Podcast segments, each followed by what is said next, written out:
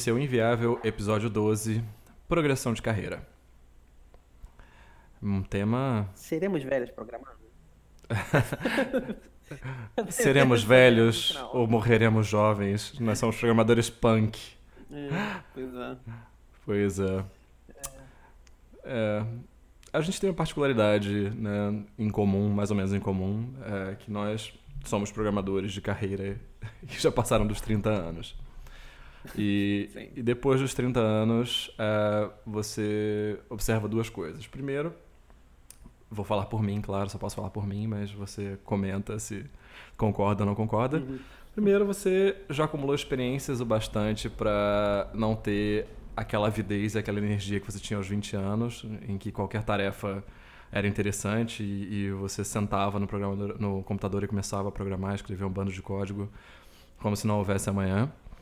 E, em segundo lugar, você já desenvolveu um certo cinismo, né? Você não está mais naquele idealismo em que é, qualquer tarefa, mais uma vez, pode te inspirar a fazer um, uma coisa de grande qualidade ou despender energia que você, vendo o minguar dos dias, é, talvez preferisse despender com outras coisas. Né? Então, a gente já, já tocou por alto nesse tema, até o último episódio tem um pouco de relação com isso, de certa maneira.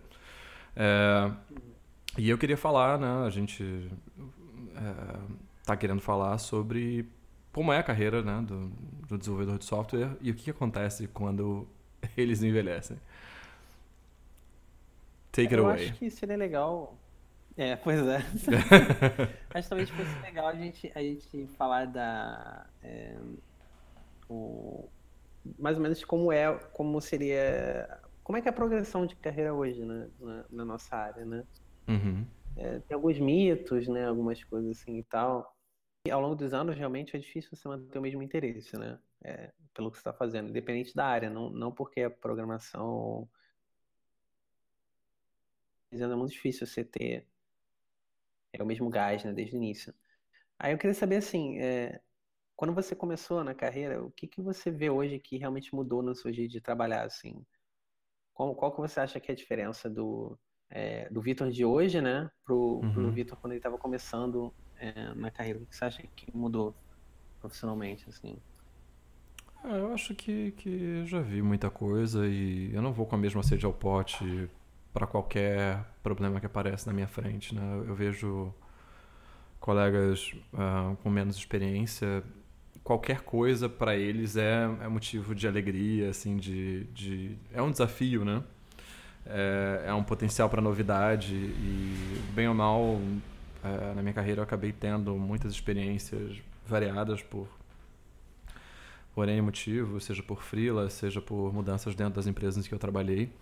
E então é, eu estava fazendo as contas outro dia, eu programo há 19 anos é, profissionalmente eu programo há 15 anos. Então, é, não tem muito como eu achar que fazer mais um CRUD ou fazer mais uma aplicação web ou fazer uma aplicação mobile qualquer vai, vai me instigar e, e, me trazer realmente ganhos intelectuais, cognitivos, etc.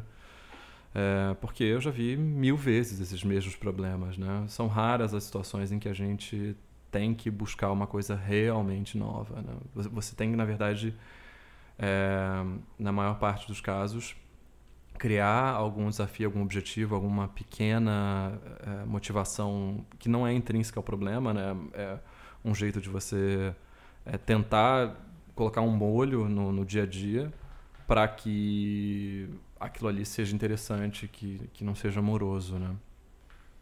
Acho que essa é a maior diferença.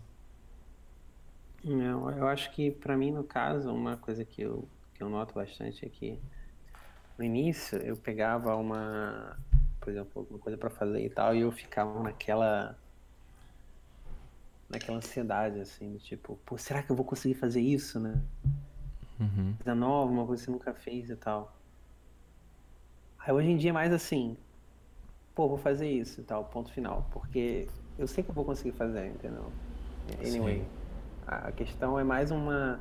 Ah, será que eu consigo fazer no tempo que as pessoas querem, com a qualidade que as pessoas esperam, mas a dúvida se eu vou conseguir fazer num, assim, mais ou menos no tempo razoável não existe mais.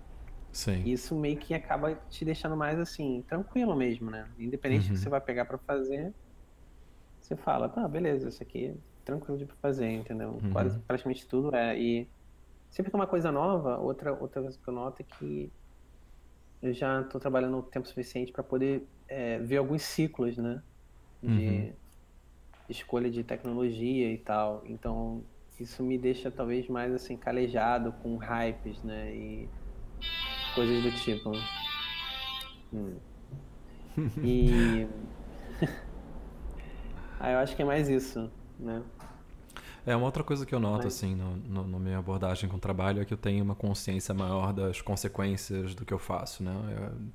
É, é, o código que eu vou escrever vai viver por, por muito mais tempo do que eu gostaria. E eu me sinto, de certa maneira, mais inseguro às vezes, porque é, eu, eu, sabendo que ele vai, vai ficar rodando e rolando, é, eu fico mais receoso de adicionar, de criar bugs. Eu, sou cada vez mais cuidadoso com testes, né? Claro, dentro da medida do possível, sem nenhuma sem nenhum exagero, né? Sabendo que tem os ciclos de entrega e tudo. Mas é, eu sempre fui tido como um programador muito rápido e hoje eu não me sinto tão rápido porque eu consigo ver as ramificações das coisas que eu vou fazer. Né? Eu acho que a minha rapidez era muito muito aquela cegueira de quem não tinha passado por muitos problemas antes. Sim. Eu entendo o que você quer dizer. Eu acho que é engraçado. É, é eu entendo. Eu, eu acho que quando você já, já passou por, muitas coisas, já fez variações da mesma tarefa né, e tal, realmente uhum. você consegue às vezes perceber que antes talvez você não fosse mais rápido, mas como você falou hoje, você tem mais é, né? Uhum. Então, acho que você realmente tem uma visão muito mais abrangente do que, que tem que ser feito e, e etc. Realmente bem. muda muito, assim. A gente está falando assim de um, de um final, né? Assim, mas. Uma coisa que eu ouço muito as pessoas falando, inclusive até teve um colega meu que recentemente nesse assunto comigo, que é, é que ninguém consegue. É, geralmente, quando as pessoas vão chegando num certo ponto da carreira, as pessoas tendem a fazer uma transição uhum. de uma coisa mais é, é técnica para algo mais gerencial, né? Uhum. E, e do outro lado da moeda também existe essas é, as carreiras né, em, em Y mesmo, né? Onde a pessoa desde cedo ela começa a, a gerenciar projetos e produtos, etc., até o final, né? Uhum. Você acha que, que, por exemplo, a carreira em Y, né? Você acha que ela é uma coisa real mesmo? Você acha que, por exemplo, uma pessoa que um, começou, está começando na área né, de programação, consegue é, gerenciar um projeto? Ou seja, vou resumir. Você acha que existe, por exemplo, um gerente de projeto júnior? Né? Você acha que isso é uma. É, não sei. Eu, eu, eu acho que. Eu, o que eu observo é que quando eu lido com pessoas que dependem da, do, dos prazos e da, da progressão do, dos projetos em que eu trabalho e que não têm muita vivência da área, mas estão numa posição de stakeholder ou às vezes até de gestor do projeto, é, essas pessoas elas não têm muito como saber quando elas estão sendo enganadas ou quando as coisas acontecem saindo do controle porque saem do controle mesmo, porque havia coisas inesperadas, porque uh, os, os, requisitos realmente não estavam muito bem definidos, porque apareceu de fato um entrave tecnológico. Né? Então, acho que um, uma pessoa que comece a gerir uma equipe de tecnologia sem ter vivência de tecnologia no lado da produção, talvez é, demore um pouco mais é, a saber, a aprender o jargão e a saber separar e observar realmente o que, que é factível do que não é. Por outro lado, é, eu não sei, eu não, não tenho certeza se é de fato um pré-requisito. Eu acho que um, talvez é, um gestor de projetos júnior ele tenha que é, ele tenha que ter o apoio, ele tenha que ter um mentor, uma mentora é, que criem esse canal de comunicação, né? que encurtem esse, esse processo de aprendizagem do, do, do, da produção, de como é que funciona. É, mas que talvez, é, fora isso, sejam excelentes gestores de pessoas, né? que consigam é, não só fazer com que os projetos sejam entregues nos tempos previstos, dentro, dentro da, do orçamento, mas também façam isso de maneira que as pessoas que produzam as coisas, que os desenvolvedores e desenvolvedoras ali na linha de frente não se sintam é, desgastados ao final do processo. Né? É, então, eu, eu acho que são habilidades muito diferentes. Então, falando, né, tergiversando, para falar que talvez exista sim numa situação em que, em que haja o apoio de uma pessoa mais experiente. Né? É, eu vejo que. É... Eu, eu também acho que é possível sim com apoio, eu concordo com você, porque eu acho que fica muito difícil quando você não tem é, é, a noção exatamente né, de, de como que a coisa é feita, né? Você conseguir uhum. é, estimar, é, é, ter uma ideia, né, geral, obviamente quem vai executar, quem vai estimar, geralmente, mas mesmo assim é sempre bom você participar desse processo, né? Uhum. É, não, não, não diretamente, mas é, não diretamente, mas em debates mesmo, né? Uhum. E até eu acho que, como você colocou bem, eu acho que quando você sabe como fazer essas coisas, é, executar as tarefas, já te poupa muito tempo, porque às vezes Sim. você está pensando, sei lá, em implementar uma feature ou uma coisa assim, se você já tem uma noção de como faz, você já sabe mais ou menos até onde você pode ir, uhum. você sabe que é coisa, o que é mais ou menos viável ou não, e isso te poupa muito tempo perguntando e fuçando, né? Uhum. É, e, e, e, assim você ocupa parte do seu tempo e você ocupa o tempo das pessoas uhum. também, né? É, então é. eu acho que, assim, gerente é, é, júnior, eu acho que existe sim mas eu acho que para uma pessoa que que está entrando no mercado agora e já entrar num cargo de gerência sem nunca ter participado em nenhum projeto em outras posições, eu acho que é bem difícil. Eu, na verdade, eu nunca via um caso é. desse bem sucedido. Eu já vi é. alguns, dois casos que não foram muito bem sucedidos. Uhum. É, eu acho que é realmente difícil, não é, muito, não é uma progressão muito comum na nossa área. Não é, não é um começo muito comum, aliás, né? De um, de um gerente que venha com só com ferramental de administração e essas coisas e, e, consiga fazer um bom trabalho, ao menos talvez ao longo do primeiro ano, primeiro ano e meio. Né? Tem que ter um lastro aí para essa pessoa aprender. É, é. Por outro lado, eu vejo também que é, a, a, pessoa que migre, né, que saia do desenvolvimento para isso, ela tem que ter muito cuidado e tem que ter muito filtro da, do, de saber para saber o que é a experiência dela fazendo aquilo e do pessoal dela fazendo aquilo, né? É, hum, é, é, o jeito. É, é, é, talvez essa seja aquele, aquela questão de, de dessa não essa ser uma progressão natural, porque não tem muitos outros espaços para pessoas com muita experiência.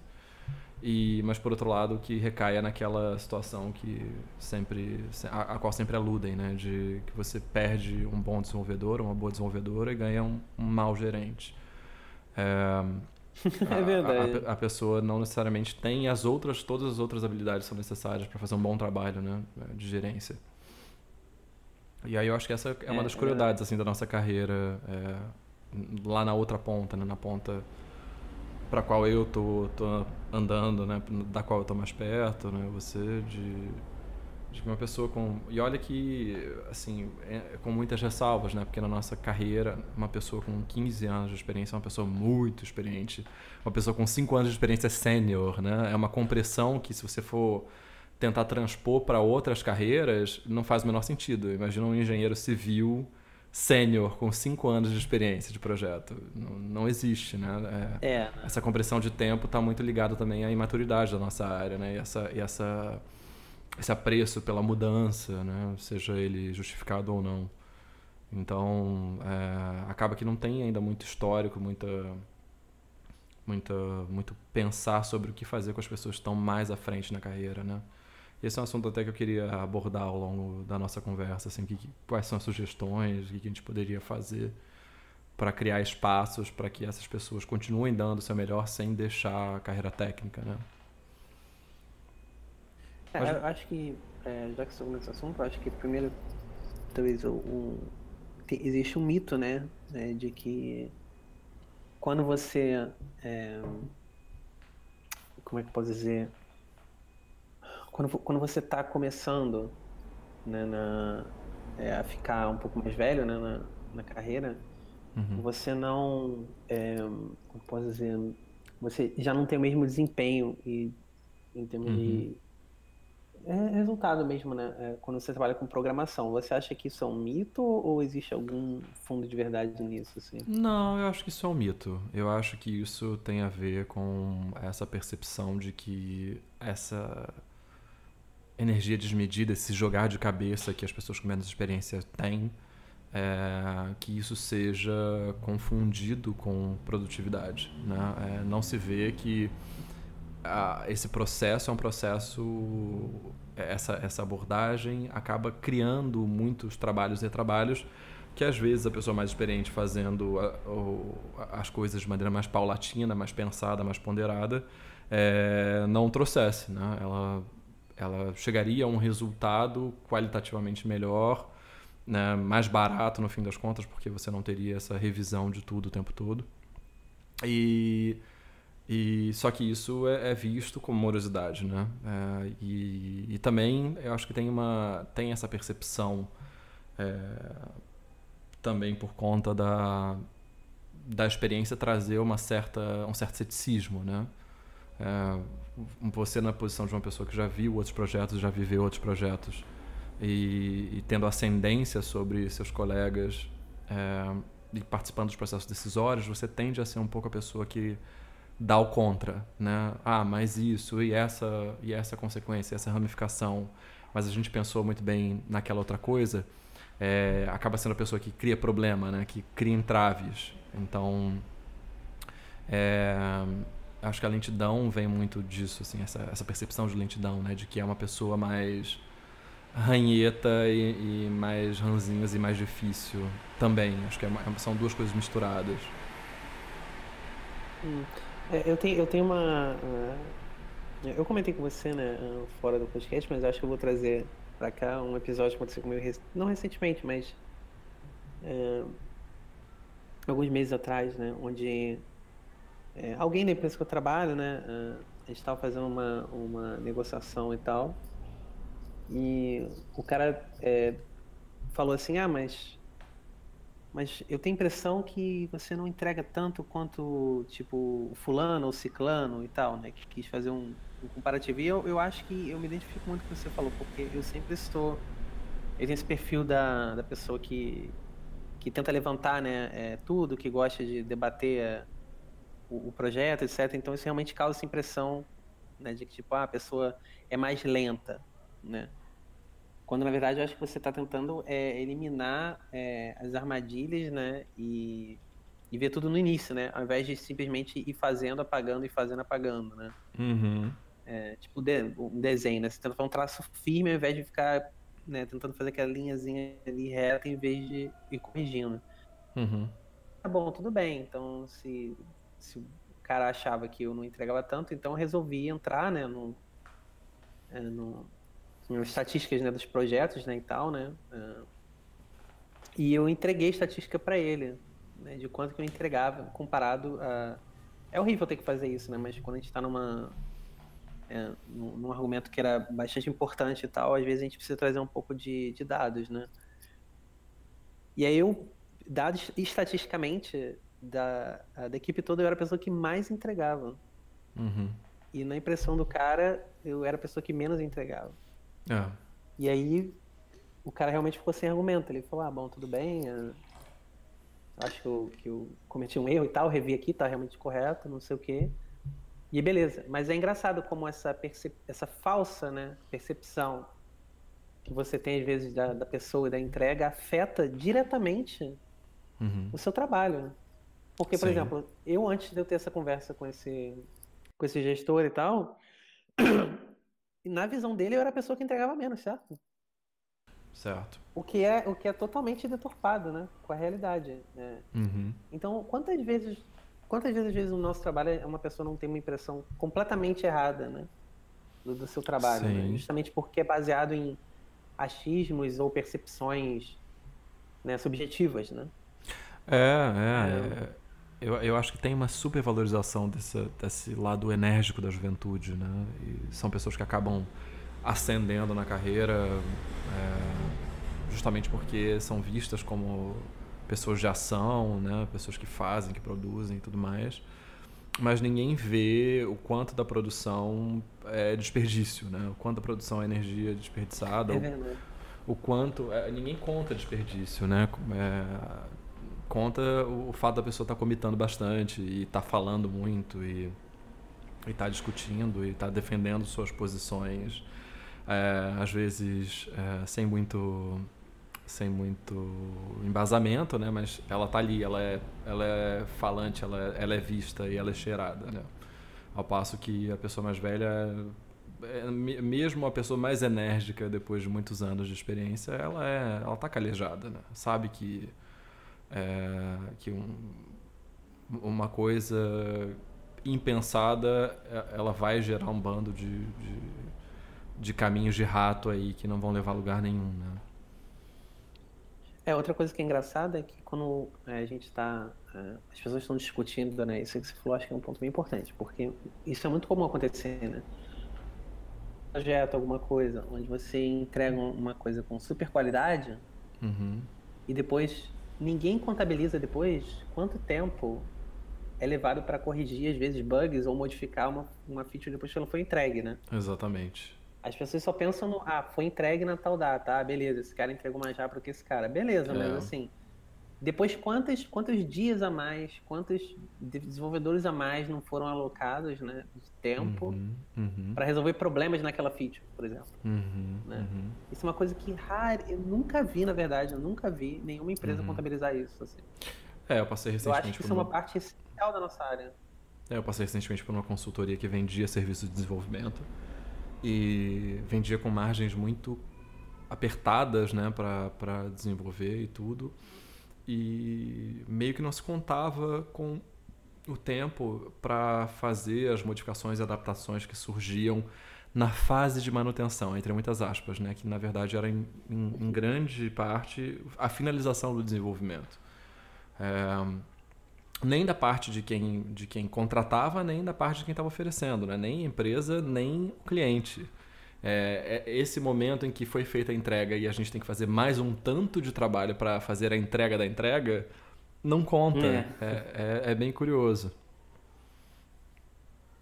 É, eu lembro que você falando, e, e, acho que isso é uma boa expressão que você acabou de falar. A entrega da entrega é ótima, assim, eu acho que, que é bem por aí mesmo. Ah, já está pronto, aí beleza, aí passa, é, sei lá, um, um, mês, uma semana que alguma coisa está no ar e tá lá, tem três pessoas trabalhando naquela feature, entendeu? Aí, pô, uhum. mas tá pronto tá pronto? Uhum, né? uhum. Então, eu, eu acho que isso que a gente está falando tem muito a ver com, com a, uma coisa que você mencionou antes, que é, é realmente a falta de maturidade né, uhum. da nossa área em vários aspectos. E um deles acho que é esse. Assim. Uhum. Uhum. A gente né, a nossa profissão ainda é relativamente nova, né? Assim por dizer. Né? Então acho que isso acaba afetando diretamente a, a, a, progressão de carreira mesmo, porque como, como a gente mencionou em alguns casos, né, existe muita deturpação né, de é, desempenho, de nível de experiência, uhum. de várias coisas.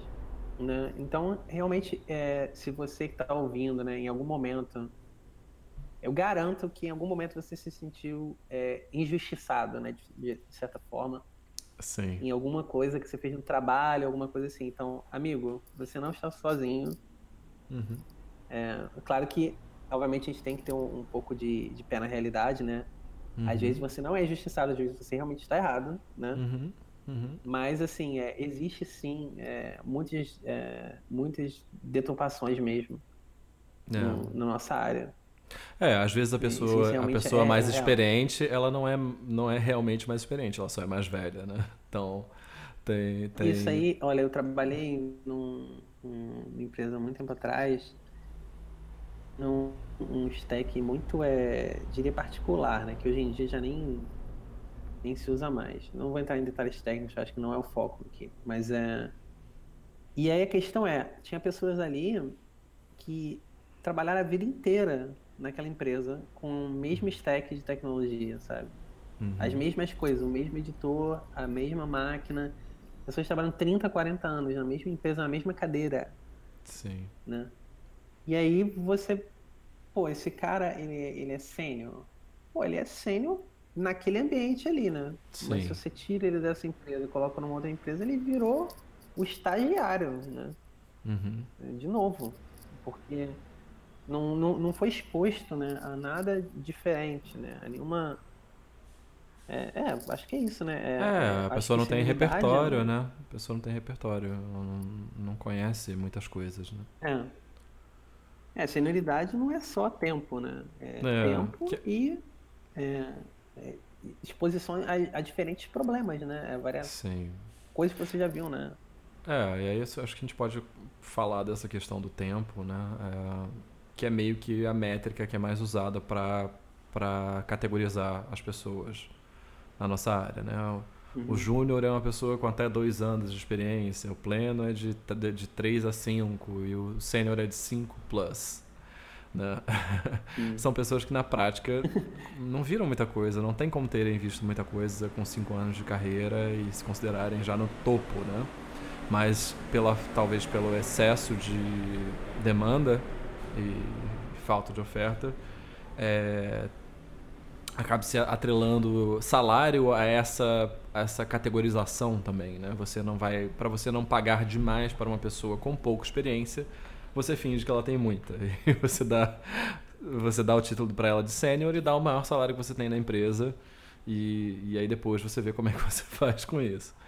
Então eu, eu vejo um, eu vejo muito isso, né? é, né? Mas é, eu já tive na posição de, de líder de equipe e uma pessoa se considerando sênior, eu sou sênior, eu, eu preciso, é, eu tenho que ser levada ao patamar de sênior e ter o salário de sênior e a pessoa não era sênior, né? A pessoa, assim, se ser sênior é, é, é, se ser sênior é ter a, a ter sangue frio frente a problemas complicados, porque você tem essa certeza de que você vai resolver, como você estava falando no começo do, do, do programa, é, essa pessoa não era sênior.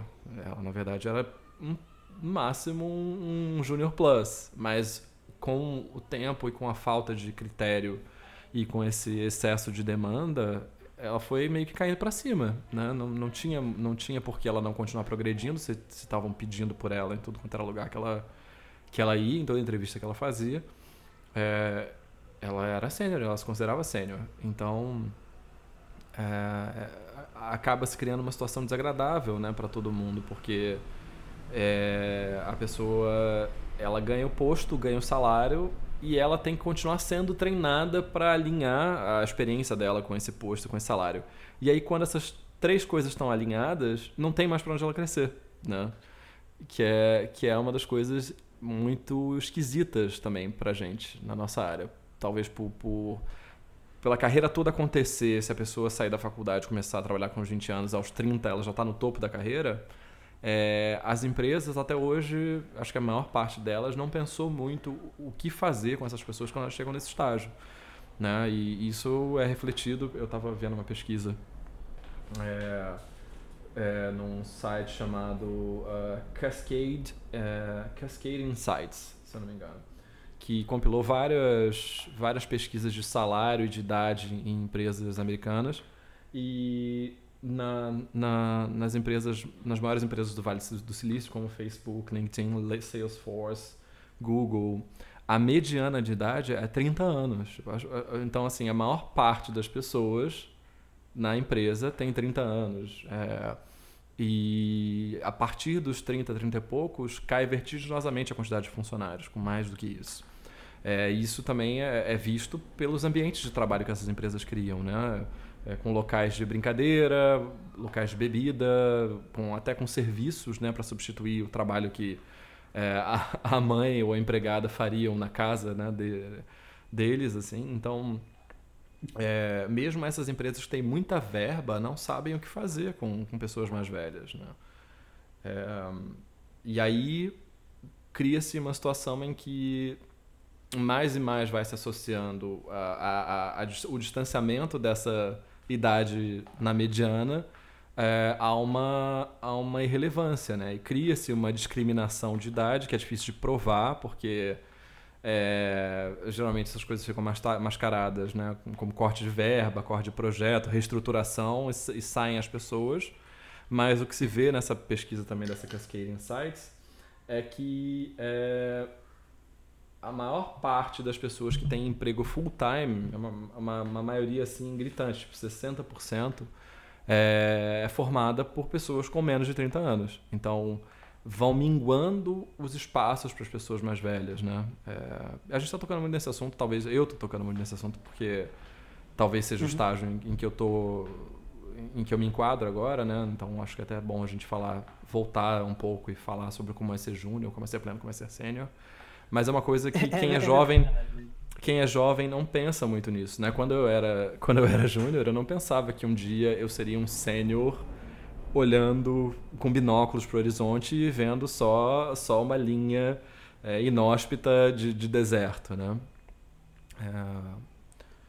É... é isso, isso é então que você falou, né? Eu acho que isso é assim um grande problema realmente, porque eu acho que apesar de, de a gente estar falando de uma de uma fase, né, que é uma fase mais é, avançada na carreira e tal, eu acho que isso, isso é importante também para quem é júnior, porque se você está começando agora, é legal você ter isso em mente desde o início, entendeu?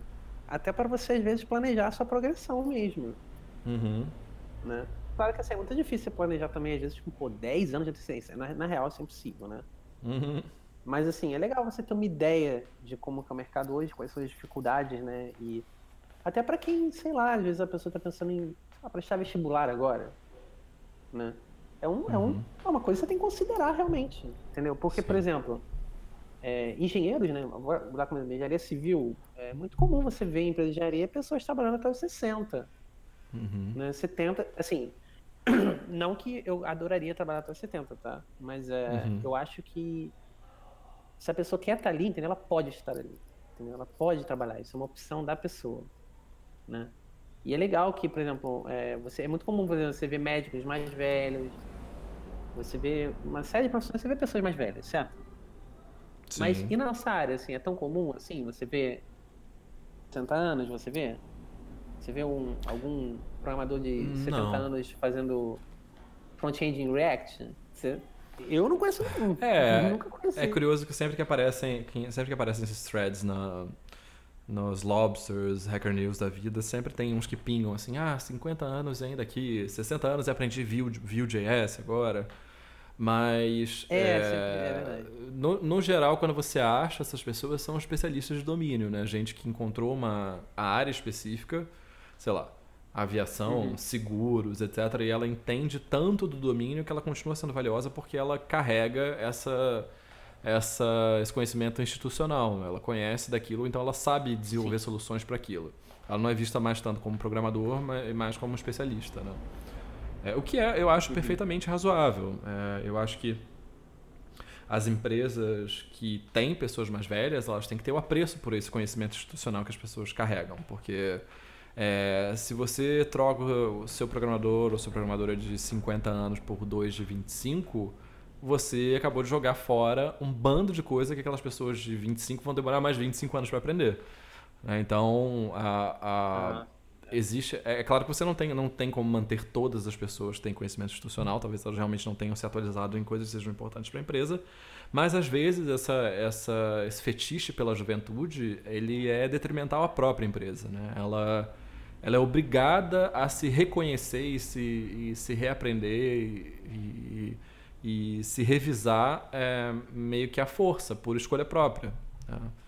Ela, ela acaba em reencontrando certas dificuldades porque a pessoa que sabia como eles saíram delas foi embora, tá, tá em outro lugar ou tá desempregada muitas vezes, né?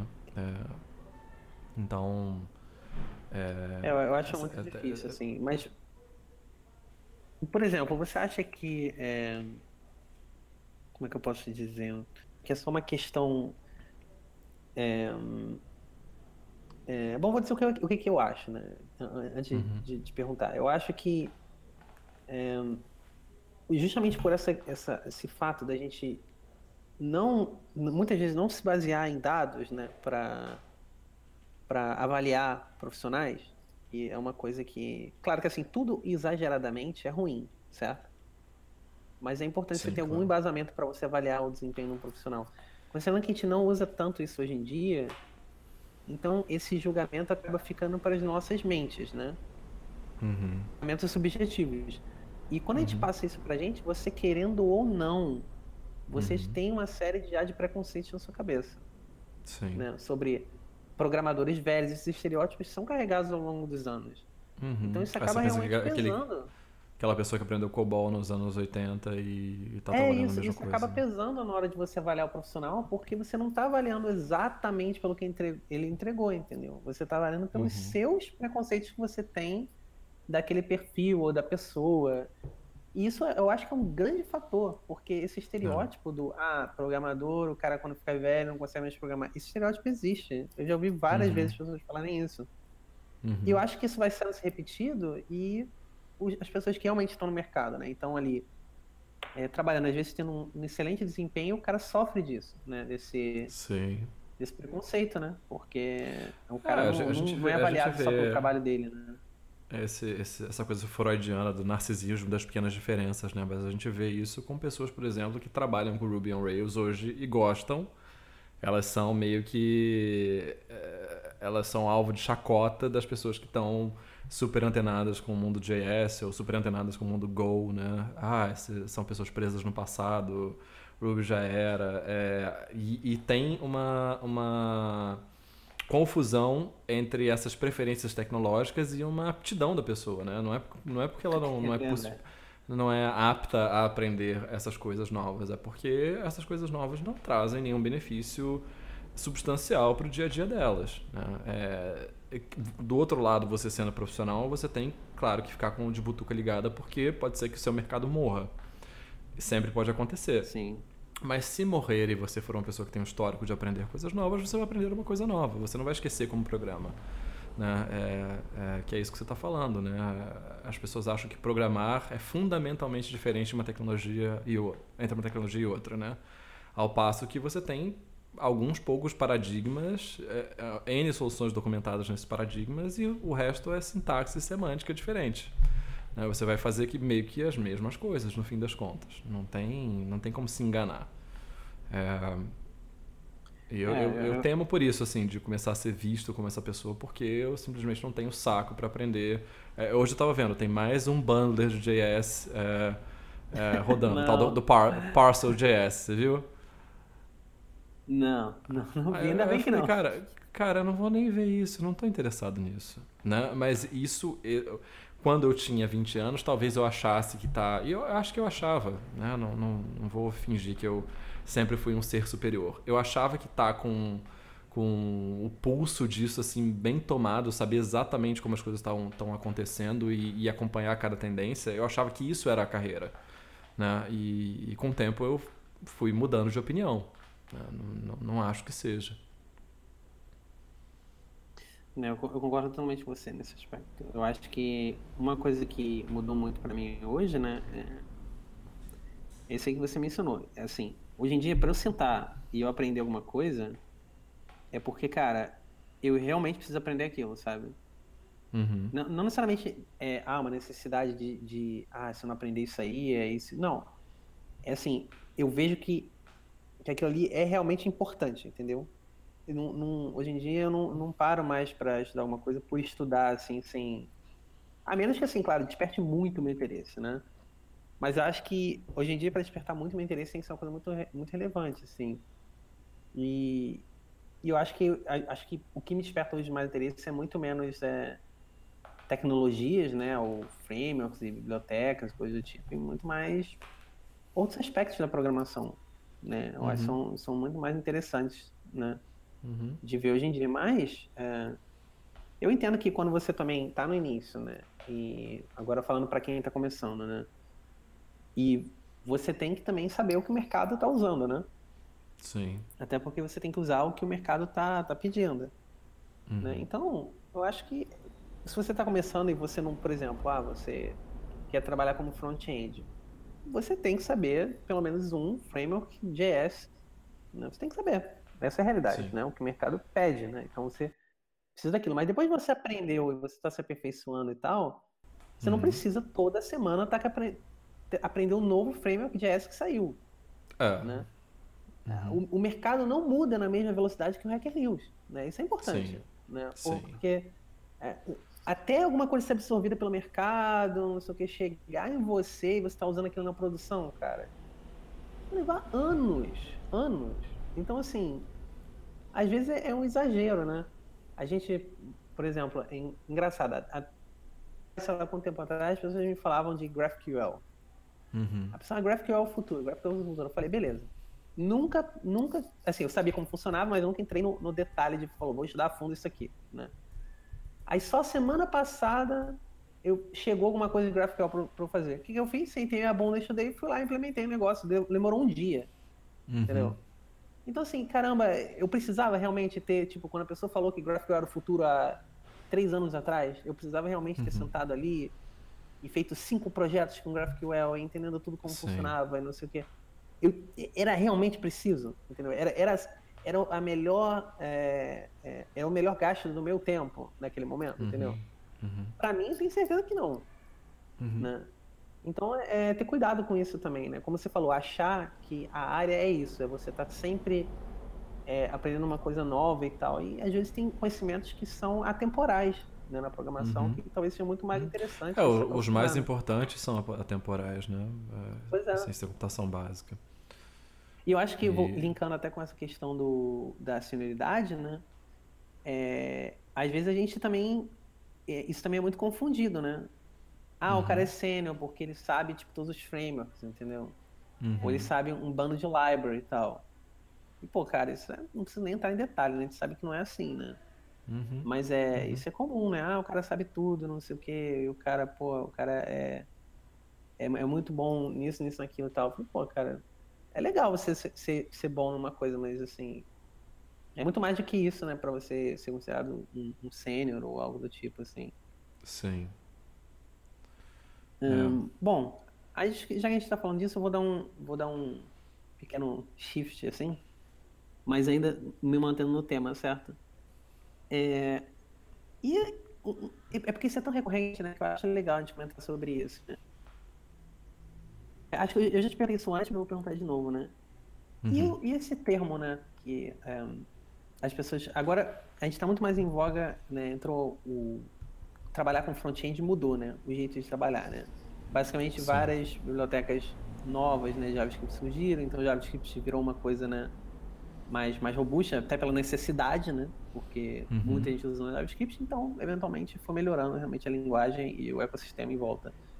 Uhum. E aí surgiu essa é, essa ideia, né, de puxa vida, é, ah, eu não quero, eu já sei back-end, então eu vou ver alguma coisa de front-end, então agora eu sou full stack, certo? Uhum. Uhum. Você acha que é possível alguém realmente ser full stack? O cara dizer que, ah, eu sou full stack developer. Assim. Você acha que full stack existe? É, é, uma boa pergunta. Eu acho que do ponto de vista da, do desenvolvimento do profissional como conhecimento profundo de tecnologias, talvez não. É, do ponto de vista da pessoa que consegue implementar um produto, talvez sim. É, o, o, full stack ser a pessoa que consegue é, caminhar pelas três, pela, pela, pelas, vamos lá, três camadas contando o banco de dados do, da aplicação. É, não necessariamente se aprofundando em todas e conhecendo todas as minúcias de todas, mas entregando um produto, talvez esse seja um full stack developer. É, tendo uma visão é, não tecnicista, mas uma visão comercial. Né? Talvez só sob essa acepção, do meu ponto de vista. Uhum. É, você, eu, eu também eu, eu, concordo com você. É, eu concordo também. Eu acho que é, e, e, não existe, tipo, o full stack universal, né? Acho uhum. que. Eu vou, eu vou, dar até um bom exemplo, assim, na, na, onde eu trabalho. Então, lá a gente tem um, a maior parte do, do back-end é Ruby. E o front-end, é 90% é React, certo? Então, então, eu, por exemplo, já dei muitos treinamentos para é, pessoas que trabalham com back-end em React para o cara conseguir desenvolver as tarefas, porque a demanda era tão grande que nem a quantidade de front-end que existia lá é, dava conta de tudo, né? Porque a uhum. demanda no geral de front-end aumentou muito, né? Eu acho, em todas as empresas, né, nos últimos é, tempos, né? A demanda por é, interfaces cada vez mais, né? é, polidas e, e, mais interativas e rápidas e tal. Totalmente mudou, né? Uhum, uhum. Então, eu, quando você quando eu pego um cara que é só back-end, o cara não sabe nada, aí eu dou um treinamento básico, JavaScript, S6, os recursos básicos, o que ensino o básico de React, passa-se por um tempo revisando por requests, né? Da pessoa até o cara ficar bem azeitado naquilo ali, no jeito de desenvolver da empresa, nos padrões que são usados. Tudo bonitinho. No final, o cara consegue já entregar um, um PR uhum. de, de front-end, às vezes, claro, que com um certo nível né, de, de dificuldade, né? Não é do dia para noite que o cara vai dominar o front-end, né? Uhum. Mas assim, o cara já consegue trabalhar no front-end e entregar alguma coisa. Nesse momento, eu posso dizer que se esse cara continuar nesse ritmo entregando, ele eventualmente vai ser um full stack ali dentro. Sim, certo? sim, sim. Uhum. Mas não significa que, ah, o cara saiu dali, ah, eu sou full stack. Não, porque tudo bem, beleza. E se lá na outra empresa os caras não usarem React, mas usarem Angular? Aí uhum. você hum, ainda é full stack, você não vai saber nada uhum. de, de, uhum. como fazer aquilo ali e tal. Ao mesmo tempo, você também não tem o conhecimento, a, base tão aprofundada de JavaScript, porque o que você teve foi só um treinamento básico, né? Sim. Para você ser colocado ali. Mas dentro daquele ambiente controlado ali da empresa, onde você sabia todas as tecnologias de stack, se você está trabalhando com tudo, você foi stack, eu acho. Sim. Né? É, então, é, eu é, acho que sim. É. Eu acho que é, realmente para você. Se... Fala, hum. pode falar, desculpa. Não, pode falar. Pode falar.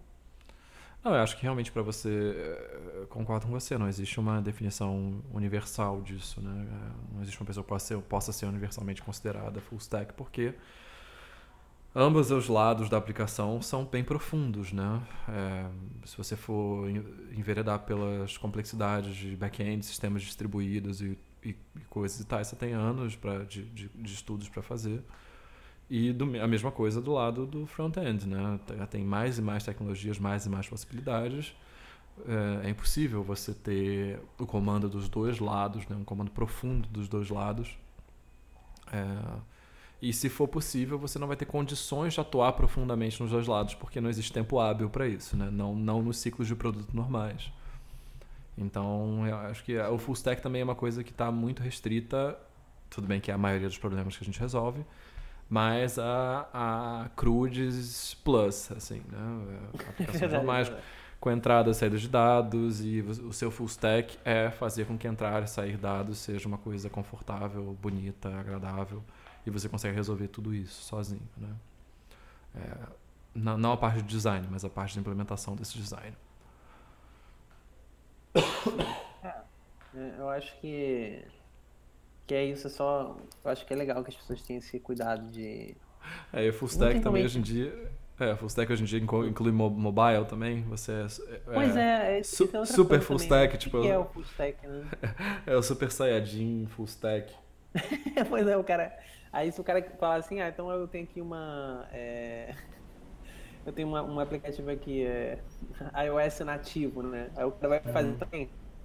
Uhum, né? uhum faz o, é. o client no iOS nativo, aí desenvolve a API, faz a versão React no, no mobile, tudo com, né? É. Com pleno conhecimento e aprofundamento que, que se exige, né? E tal. É. É. é aquilo, acho que quanto mais coisa você sabe também, menos especializado você vai ser naquilo, né? É, é um trade-off, né? Uhum. Não existe, né? como é. você falou, não existe Super Saiyajin, cara, não existe. Entendeu? Essa é a realidade. Uhum. Da, uhum. Como, como tem exemplo, as pessoas estiveram no back-end e às vezes eu treinei, a pessoa recebeu um ensinamento. Ela faz front-end? Faz. Mas, pô, uhum. é, é, clara, é nítida a diferença quando você pega uma pessoa uhum. que é uhum. especializada no front-end e compara com o trabalho daquela pessoa, né? Uhum. A necessidade de, de, revisão é muito menor. A qualidade, né, no final, né, é muito mais polido e tal, Sim. porque a pessoa que é mais experiente, ela perde muito menos tempo em coisas é, mais simples, né? E ela acaba uhum. focando esse tempo em criar uma coisa mais, né, interessante, mais complexa e tal. Ela, ela entrega além é, o que é esperado de um especialista, né? Ele Sim. entrega além do, do básico, né? Entrega uhum. uma coisa, é, um next level, né, daquilo ali, né? Que a pessoa olha e fala, uau, pô, realmente isso aqui foi um cara que é especialista nisso, né? uhum. né? Uhum. Então existe a diferença querendo ou não, né? Então, Sim, é, claro. cuidado, né? Ter um pouco do pé no chão e tal. É. De, de realidade e tal. É, eu acho que esse full, full stack restrito, né? De você poder botar, botar a mão em tudo com um nível básico de proficiência é muito útil se você, por exemplo, quiser transformar a sua progressão de carreira numa, numa progressão empresarial, né? Você, uma progressão uhum. empreendedora, perdão. É, você quer montar um negócio, é muito útil você ser essa pessoa que, que faz um pouquinho de tudo para levantar a coisa até você poder trazer especialistas.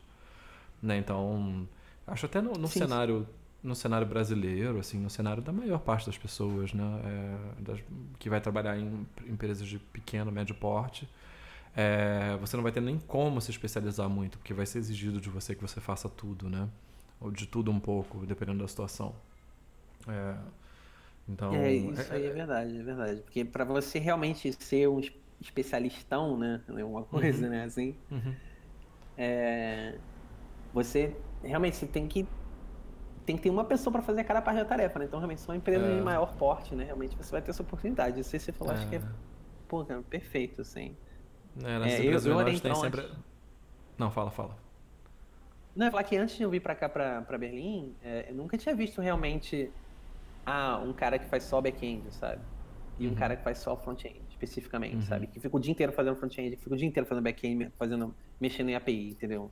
Uhum. Eu nunca tinha visto isso. Para mim, é, é ah. Eu sempre trabalhei em empresas menores, então pra mim sempre, é, todo mundo ia lá, fazer API, depois ia lá, fazer. Era meio que. É. Todo mundo era o full stack, né? Da, do, do, da empresa ali e tal. É, essas empresas são sempre, tem sempre aquela situação curiosa, né? De que tem não tem trabalho suficiente para você ter dois especialistas e tem trabalho demais para você ter um full stack. Aquela coisa.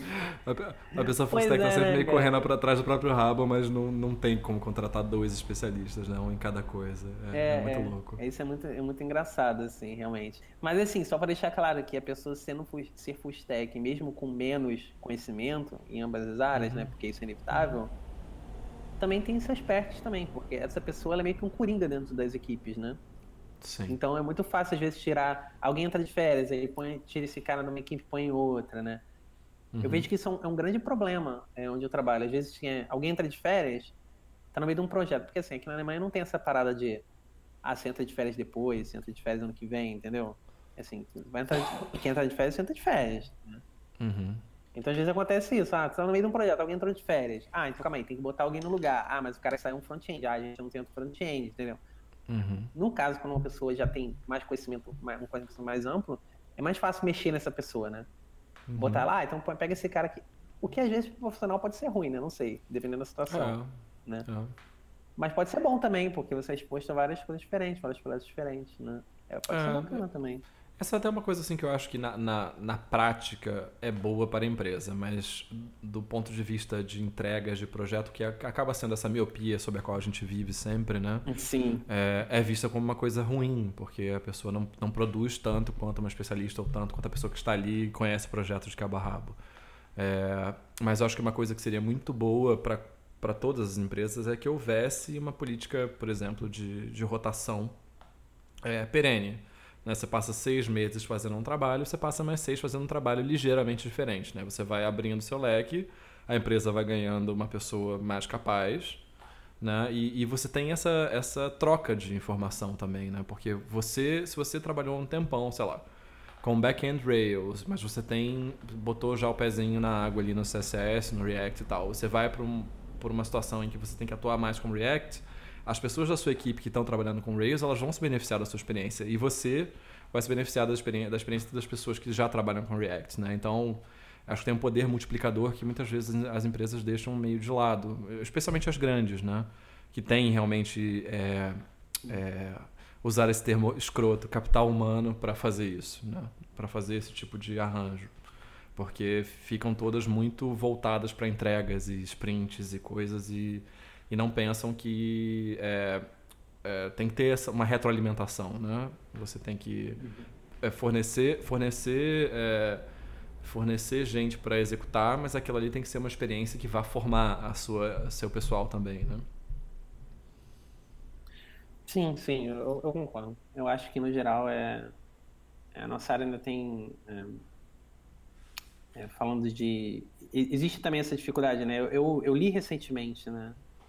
De pessoas reclamando que queriam começar, por exemplo, nessa, nessa área de front-end, que agora está muito em voga, e, e que não tinha vaga para pessoas júnior. Né? Uhum. Eu já ouvi isso, já li isso, tenho lido muito isso recentemente.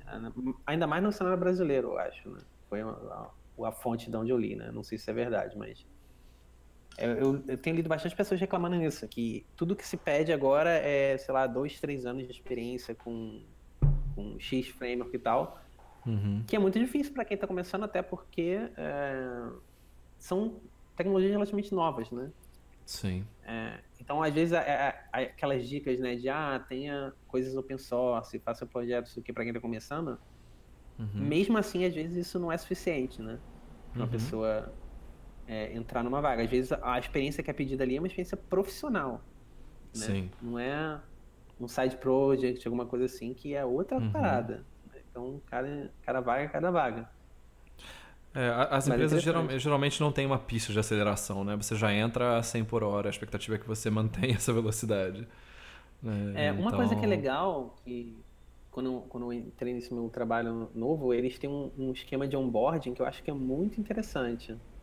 Uhum. Que é assim, né? Quando você chega, é, o cara fala assim para você, o seu gestor fala, olha, é, você está começando a empresa e tal, eu, eu, lembro como foi comigo. O cara falou assim, ah, você está começando, então a minha expectativa é, para alguém da sua experiência e tal, do, do, com a sua experiência, é que em, em duas semanas você entregue pelo menos três tarefas é, de tamanho tal entendeu? Máxima estimativa é X pontos, já falando de Scrum, né?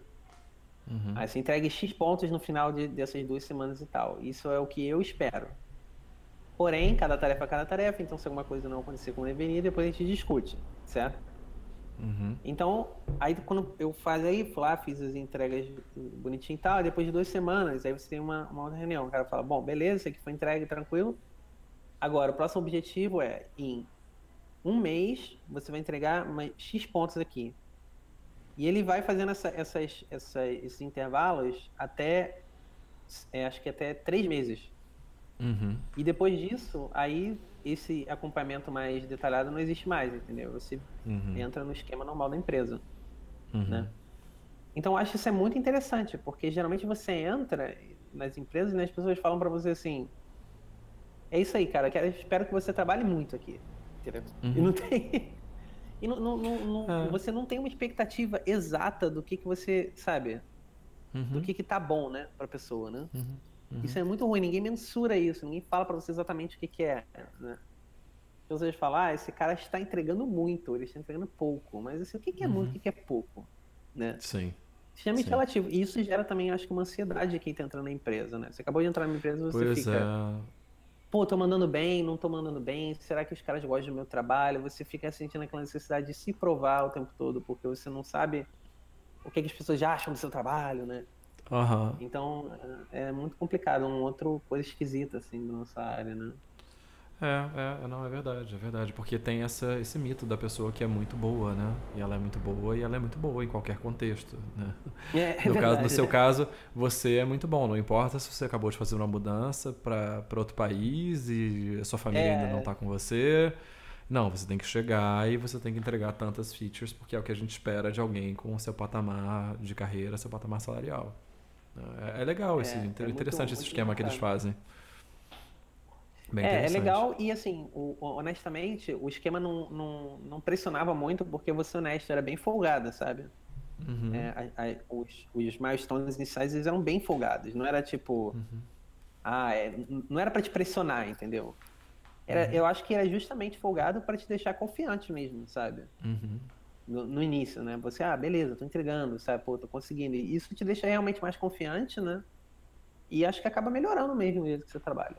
Sim, é, sim, eu com acho certeza. que só tem a, a, agregar ali. Eu acho que. Acho que é legal. Eu acho que é um método legal. Eu nunca tinha visto antes. Eu acho, pô, bacana. Uma alternativa legal é, no board. Assim. Bom, bom até para manter em mente, assim, se, quando, se tiver essa posição de novo, poder fazer é isso também. Bem legal. É. é. Bom, é isso. Né? Temos um episódio. É isso. Temos um episódio. É, vamos para as recomendações? Vamos, vamos recomendações. É, bom, eu tenho duas recomendações. vou recomendar podcasts, que eu acho que eu não recomendei antes. Acho que eu nunca recomendei podcasts. É, vou recomendar um que eu ouço há bastante tempo e outro que eu ouço há menos tempo. É, o primeiro é um podcast chamado Back to Work, que é de um cara é, é chamado Merlin Mann.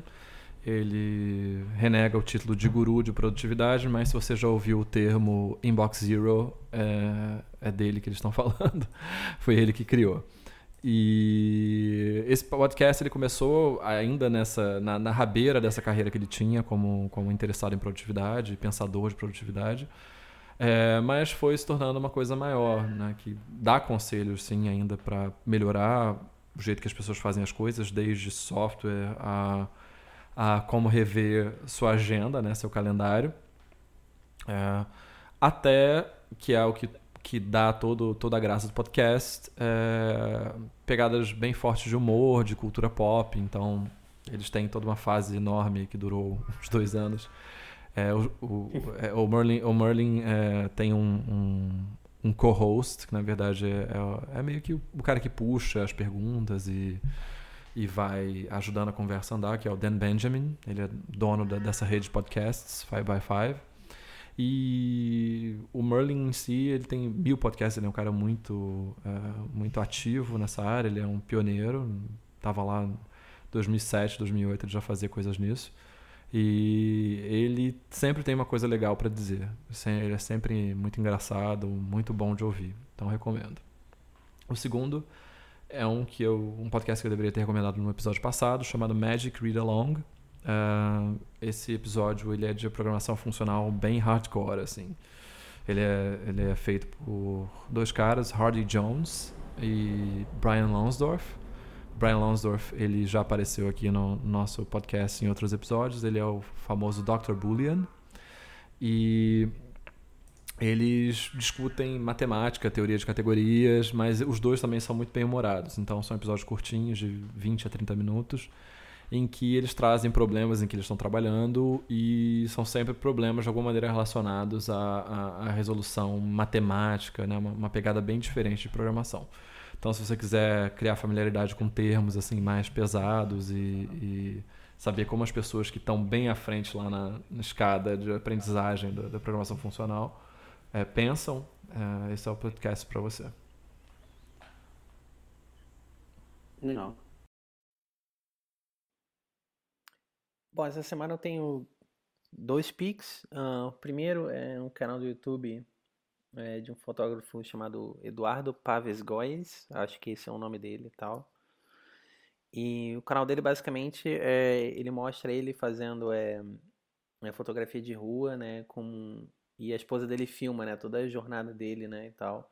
Então o episódio passado foi sobre fotografia, então esse é um canal bem interessante para ver como que é a, a, fotografia de rua na prática, né, como que ela funciona e também ver os erros, né, ele também é, ele revela os filmes em casa também, é, então você vê os acertos os erros das fotos e você vê realmente quantas fotos você precisa errar para realmente você tirar uma foto boa, né? Que às vezes só vê as fotos bonitas e a gente acha que é fácil, né? Que a pessoa não erra para fazer, mas não é bem assim, né?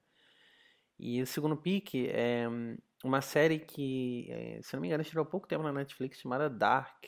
É basicamente uma série alemã, né? não é uma série americana como a maior parte dessa Netflix, mas ela tem uma é uma basicamente qualquer coisa que eu falar sobre essa série que eu me adentrar muito, eu vou acabar dando um spoiler.